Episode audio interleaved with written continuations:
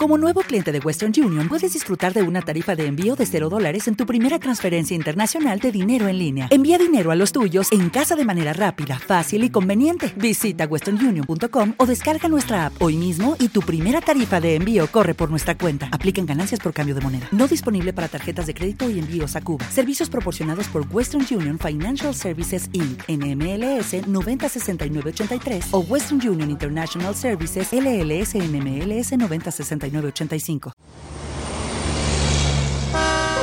Ruta 66. Un camino abierto a la esperanza. Decir aleluya sin pensar ni entender lo que se está diciendo no es un comportamiento, digamos, muy recomendable.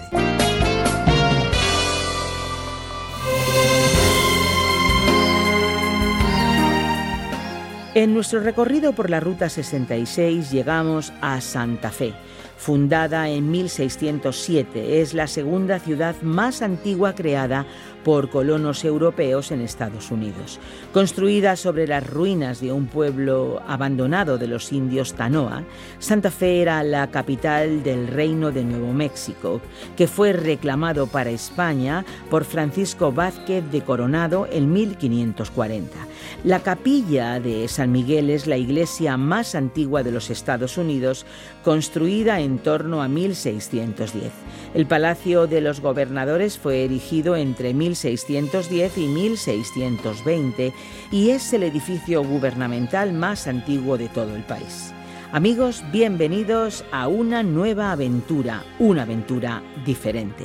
Esta es nuestra Ruta 66, una ruta que recorre todos los libros de la Biblia y hoy concluye en el tramo más largo de su viaje, el de los Salmos. Por cierto, Ruta 66 es un programa original del profesor de Biblia Luis Ayao un programa que es producido por Radio Encuentro, Radio Transmundial en España y que traduce Mateus Rodríguez y lo presenta y lo adapta el profesor de Biblia y comunicador Fernando Díaz Sarmiento. Quien te habla desde estos micrófonos es Esperanza Suárez.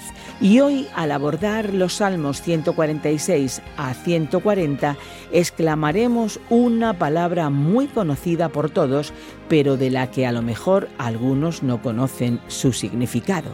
Aleluya, aleluya, aleluya. Este es nuestro tema de hoy. Pasamos ya al tiempo de reflexión y después volvemos con las preguntas. Hoy en nuestra Ruta 66 hacemos la parada final en nuestro último estudio sobre los salmos. Sí, tú que nos has acompañado desde el primer salmo, hoy llegamos al final de nuestra reflexión sobre las líneas poéticas del Salterio. Y hoy hablaremos sobre los salmos 146 al 150 y exclamaremos Aleluya, aleluya, aleluya. Sí, estos salmos, los últimos que aparecen en el Salterio hebreo, son todos denominados himnos de aleluya. Algo semejante tuvimos en los Salmos 111 al 117, marcados por la expresión aleluya, que significa alabada Yahvé, alabada Yahweh, a Jehová, alabada al Señor. Y estos salmos nos presentan diversas expresiones de loor y adoración que nos muestran por qué y cómo Dios debe ser alabado. Empezando con el Salmo 146, el texto bíblico dice, Aleluya, alabado sea el Señor, alaba alma mía al Señor, alabaré al Señor toda mi vida. Mientras haya aliento en mí, cantaré salmos a mi Dios. El conocimiento de Dios y de lo que Él significa para su pueblo, y cada uno de los que son parte de ese pacto, nos lleva a entonar cánticos de adoración. ¿Por qué Dios debe ser alabado? ¿Cuál es la razón? Dios es el creador del cielo y de la tierra, del mar y de todo cuanto hay en ellos, y que siempre mantiene la verdad, dice el versículo 6, según leemos en la nueva versión internacional de la Biblia. Pero Dios no solo es creador, sino que también está al lado de los que son oprimidos y sufren.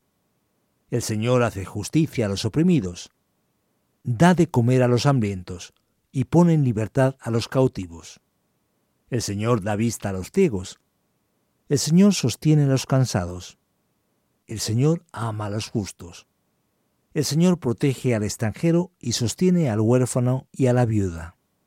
pero frustra los planes de los impíos.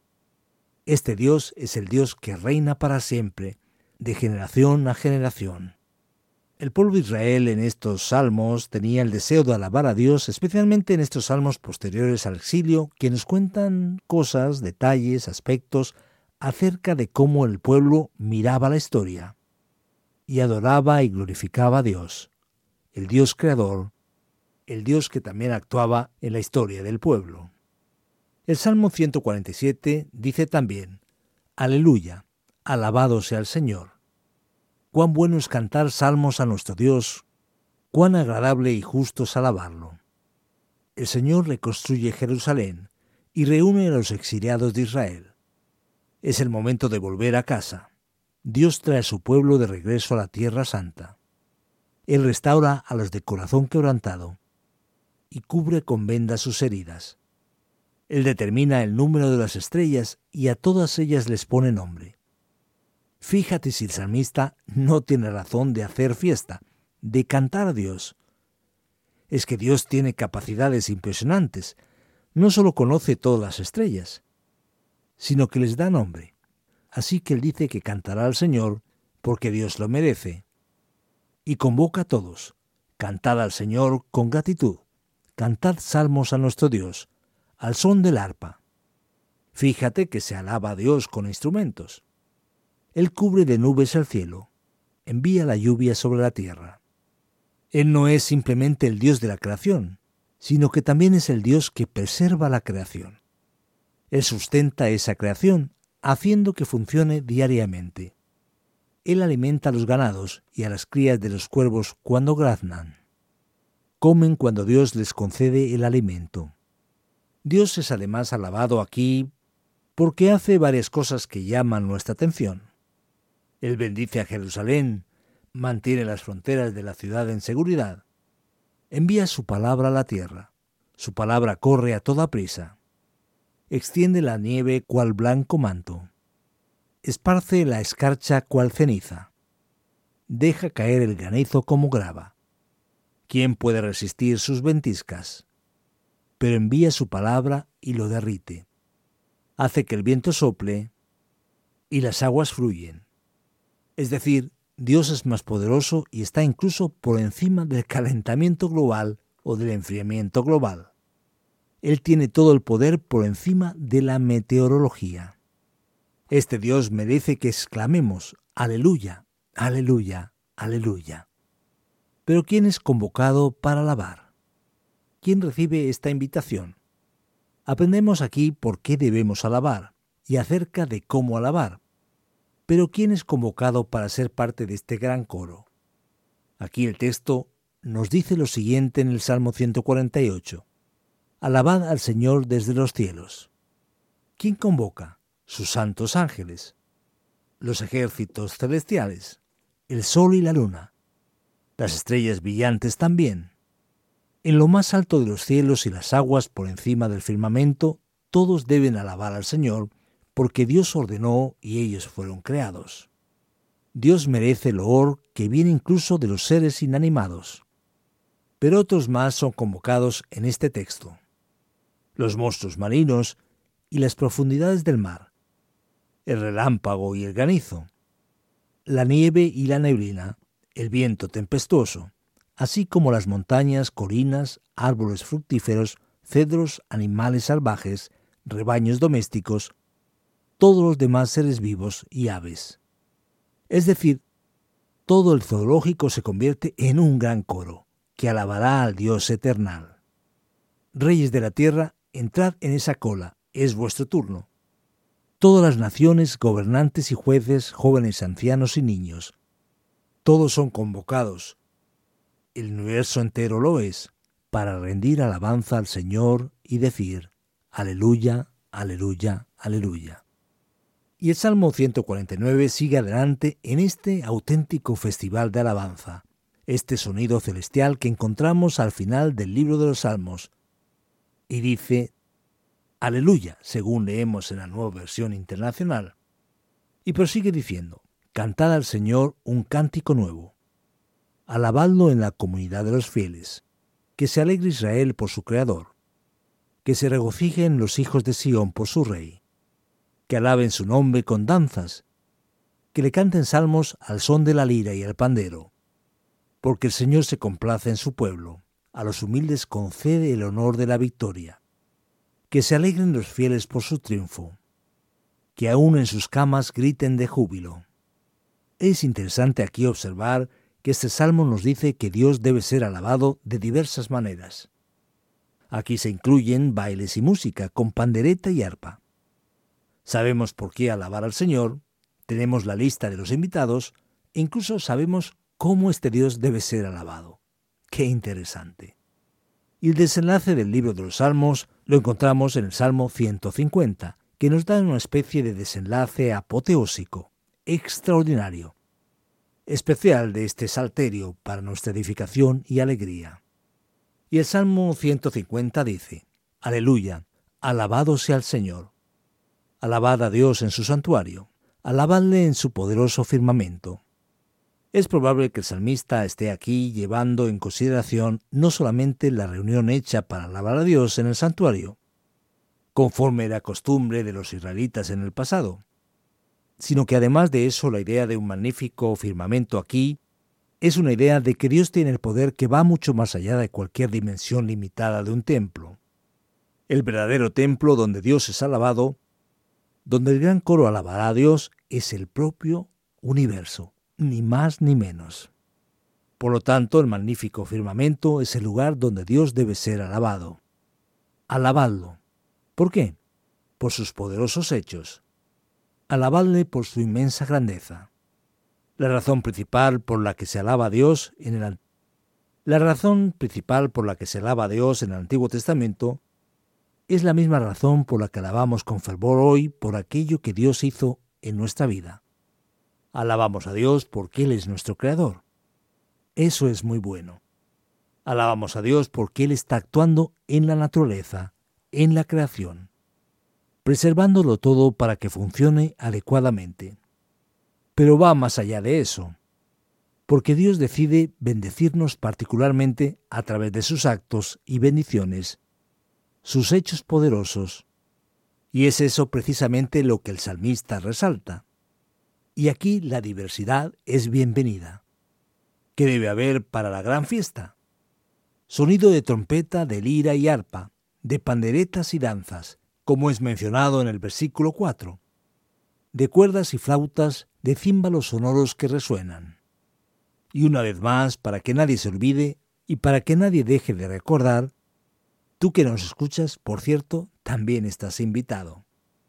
A lo mejor no has observado que has recibido la invitación de participar del gran coro en el templo absolutamente descomunal que es nuestro universo. ¿Te has dado cuenta? todos estamos invitados a alabar al Señor, a nuestro Dios. Por eso el final, la última línea del Salterio hebreo, dice así, que todo lo que respire alabe al Señor. Ante todo lo que hemos estudiado y oído debemos alabar a Dios, por lo que Él hizo. Dios lo creó todo y actúa manteniendo todo en funcionamiento. E hizo obras particularmente maravillosas y bendecidas en nuestra vida. Ante todo esto nos queda simplemente repetir de manera profunda, aleluya, aleluya, aleluya.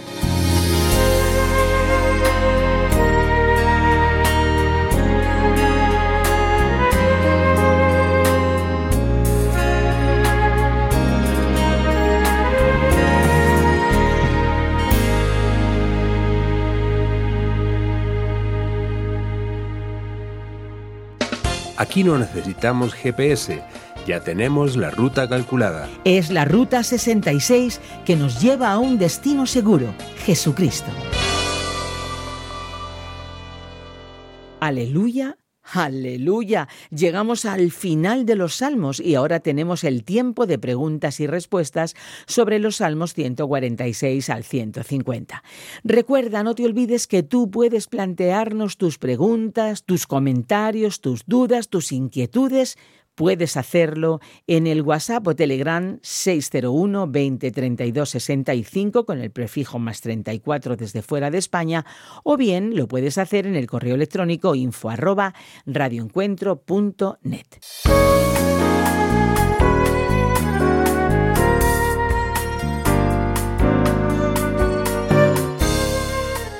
Qué bonito viaje aquí por el libro más poético de la Biblia hemos tenido.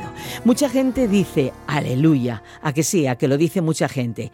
Aleluya aquí, aleluya allí, aleluya por todas partes, aleluya por todo el tiempo. ¿Es esto correcto? ¿Le viene a cuento al cristiano decir todo el tiempo aleluya? Es verdad, Esperanza.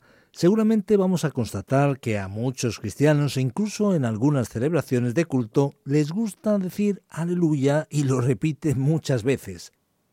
No hay nada malo para decir aleluya, porque la persona está diciendo nada más y nada menos que alabado sea Dios o alabada al Señor. Y eso es bueno. Es una expresión de loor, de alabanza, de adoración. Apenas hay que considerar lo siguiente. Siempre que la Biblia dice que alabemos a Dios, da la debida explicación acerca de esa necesidad.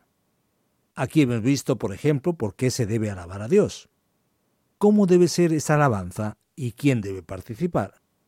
Así que la única cosa, el único elemento que merece atención y consideración es si la persona no presta atención o no sabe lo que está diciendo. Cuentan que en una ocasión una persona estaba en una iglesia y alguien dijo, mis hermanos y mi madre están a punto de morir de una enfermedad horrible y que causa un terrible sufrimiento. Hemos llorado toda la noche. Y entonces algún despistado desde el fondo gritó, Aleluya, aleluya, recibiendo una mirada enfadada del que contó su situación, porque aquello ciertamente no fue una actitud correcta. No tenía sentido alguno. Así que decir aleluya sin pensar y entender lo que se está diciendo no es un comportamiento muy recomendable, que digamos. Hablando de comportamiento, leemos que panderetas y danzas deben ser usados para alabar a Dios. ¿Será que existe un ritmo cristiano? ¿Podemos llegar a esa conclusión? Mira, Esperanza, esa es una pregunta complicada. Quizás alguien que nos escucha estará pensando, Ahora Fernando tendrá que moverse para responder a esta pregunta difícil y complicada. Mira, la cultura hebrea de los judíos del Antiguo Testamento era muy festiva y marcada por una expresión de alegría en medio de la tensión. Así que se usan diversos tipos de instrumentos y se alaba a Dios con danzas también. En realidad no hay nada malo en alabar a Dios con danzas. Pero ¿cuál es el problema de la danza? El problema está en que en determinadas culturas se relacionan las danzas con la sensualidad. Hay quienes bailan para mostrar su capacidad rítmica musical, pero hay quienes bailan también para expresar sensualidad, de manera digamos muy intensa. En la cultura hebrea esa no era la idea. No se trataba de un hombre bailando con una mujer, vistiendo poca ropa o algo así. No se trataba de eso. Para nada. Así que debemos tener una sensibilidad según el contexto cultural. Tampoco se puede exigir que se incluya la danza en un determinado contexto de culto y de alabanza donde aquello no es natural, donde no es parte de la propia estructura cultural. Así que podemos decir que toda manifestación de alegría es aceptable siempre que no provoque un problema y escándalo mayor. Y hablando de esto, podemos entonces decir que no existe, digamos, un ritmo cristiano. Existe el contenido, la letra de lo que se está cantando, aquello que se pueda evaluar, que está o no está de acuerdo con lo que el texto bíblico nos enseña. Una declaración de fe establecida y definida. No es adecuado hacer bailes y fiestas en el momento del entierro, ni tampoco cantar una melodía fúnebre en un cumpleaños hay que tener, una vez más, sentido común. Mirando aquí el Salmo 148 habla de los altísimos cielos o de las aguas que están sobre los cielos. A ver, Fernando, ¿de qué está hablando el salmista aquí? ¿De verdad hay agua por encima del cielo? Eso es mucha agua, ¿no? Pues bien, Esperanza, esa cuestión es un poquito complicada porque en realidad no estamos absolutamente seguros de lo que el salmista está diciendo. Y es que aquí tenemos una cuestión en cuanto a la manera de los hebreos de ver la realidad. Con lo cual, por ejemplo, en la visión hebrea del mundo, ellos entendían que había un primer cielo, un segundo cielo y un tercer cielo. Ese primer cielo es el cielo, digamos, de la meteorología, donde están las nubes, aquello que es bastante visible. La estratosfera. Exactamente. Después está el segundo cielo, que es donde están los ángeles. Sería lo que entenderíamos como una región más espiritual del cielo. Y el tercer cielo es la morada del propio Dios. Y la idea del Salmo, cuando habla aquí sobre los altos cielos, es una referencia a aquellos que están cerca de donde el propio Dios está. Ahora no estamos seguros de si esa división es cultural o si es una realidad que va a tener un aspecto más específico en la propia eternidad. Y sobre la segunda cuestión, la de las aguas del firmamento, también genera aquí una duda. Algunos entienden que había una especie de capa de agua arriba, superior, que Dios creó y se rompió y cayó en el diluvio. Esa es una posibilidad. La otra es que las aguas arriba del firmamento son una referencia poética a las nubes. Preferimos esta opción, porque en este momento no tenemos ningún diluvio. El texto sigue hablando sobre las aguas por encima del firmamento, que es una referencia a las aguas que caen en la lluvia. En resumen, el salmista quiere decir todo lo que hay en los cielos y que está en la creación, en ese ambiente de estos primeros cielos, también se debe alabar al Señor de acuerdo, pero no andemos con la cabeza en las nubes, sigamos prestando atención. Ahora, el pueblo de Israel era bastante musical y alguno podría decir que incluso demasiado musical. ¿Cuántos instrumentos vemos aquí en el Salmo 150? Por ejemplo, eh, menciona trompeta, arpa, panderos, liras, cuerdas, flautas, hasta parece que tenían más instrumentos que nosotros tenemos en el día de hoy. En realidad, Esperanza, tenemos bastantes instrumentos aquí. Muchos, de hecho. Y por supuesto que ellos no tenían tantos elementos como los que tenemos hoy, pero tenían una diversidad significativa. Podemos decir que tenemos aquí una auténtica orquesta. Son ocho instrumentos que aparecen de viento, de cuerdas e incluso de percusión. Es importante destacar que esos instrumentos son más sencillos, no son tan sofisticados como los que se han desarrollado más recientemente. Así que el caso, por ejemplo, de la trompeta no es el del instrumento de metal que conocemos hoy, sino que se trata del cuerno de un carnero, el llamado shofar. Por su parte, la lira y el arpa son instrumentos de cuerda, pero más limitados y sencillos, en comparación con las arpas de hoy. Las panderetas por definición ya son un instrumento de por sí sencillo. Y después tenemos instrumentos de cuerdas y flautas, que también son sencillos. Y címbalos, tanto resonantes como más de percusión. Así que podemos decir que tenemos una gran diversidad. Podemos decir que son muchas cosas para la época. Recordemos también que este es el tiempo posterior al exilio pero no hemos llegado tan lejos como para tener una enorme orquesta. Tampoco se trata de eso.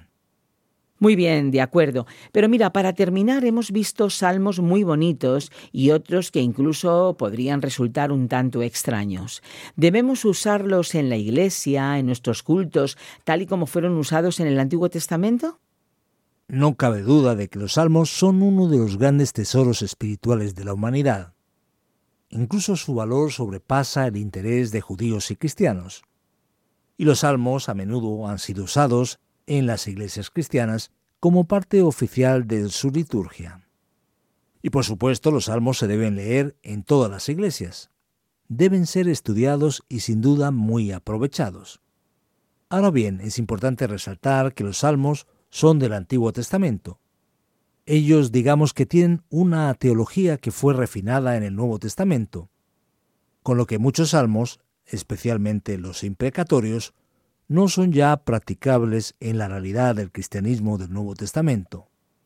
Y otra cosa que es interesante observar es obviamente el contexto. Como hemos estudiado aquí en nuestra Ruta 66, teniendo sabiduría y sentido común, sin duda los salmos serán una gran fuente de bendición espiritual para todos nosotros. Pues estamos ya por finalizar, Fernando, pero queremos darte las gracias por cada una de las respuestas. Este ha sido un espectacular viaje por el libro de los Salmos. Y para vosotros que nos habéis acompañado hasta aquí, solamente deciros que os quedéis un poquito más con nosotros porque ahora viene la aplicación en nuestra Ruta 66.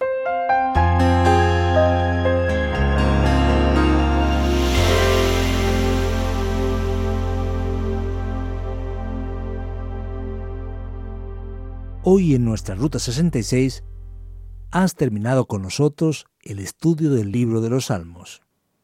Sí, hemos hablado de los Salmos 146 al 150, donde has cantado con nosotros las frases Aleluya, aleluya, aleluya, que ha sido, como recordarás, el título del estudio de hoy. Y como has visto desde el principio, los salmos son el Tejilim, el libro de los loores, enseñando que Dios merece toda nuestra gratitud, reconocimiento y aplauso. ¿Y cómo resumimos toda esa manifestación especial dedicada a Dios? Esa expresión es claramente reconocida en la palabra loor. Por eso el libro de Salmos es el libro de loores. Y fíjate bien, aquí está la gran lección. Presta bastante atención y confirma la gran verdad de que si alguien merece loor, sin duda, este es solamente el Señor. Que podamos alabarle de todo corazón, de palabra, actitud, mente y acción. Que Dios te bendiga.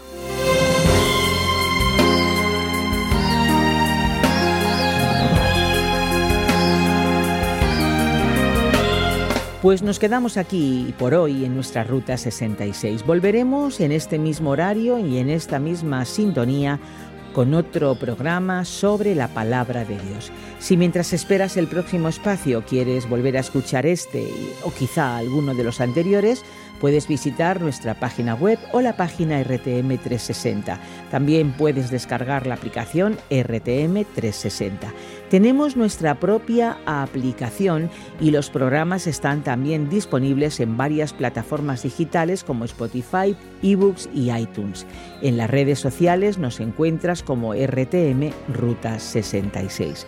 Conocer tus impresiones, saber desde cuándo, desde dónde y desde qué medio nos escuchas, para nosotros es muy, muy importante.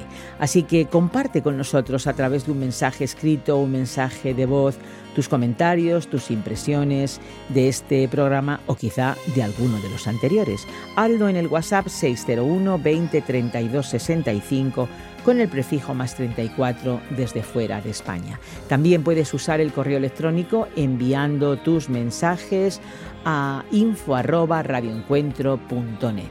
Por estas vías también puedes solicitar la guía comentario del programa para que puedas conocer un poco más a fondo la Biblia. Si nos la pides, te la mandamos completamente gratis. Sí, sí, completamente gratis.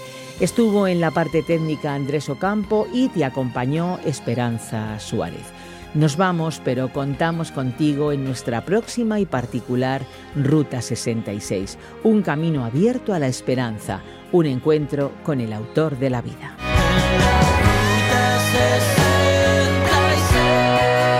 Descarga la app de Ruta 66 y sigue RTM Ruta 66 en las redes sociales. Aquí te esperamos.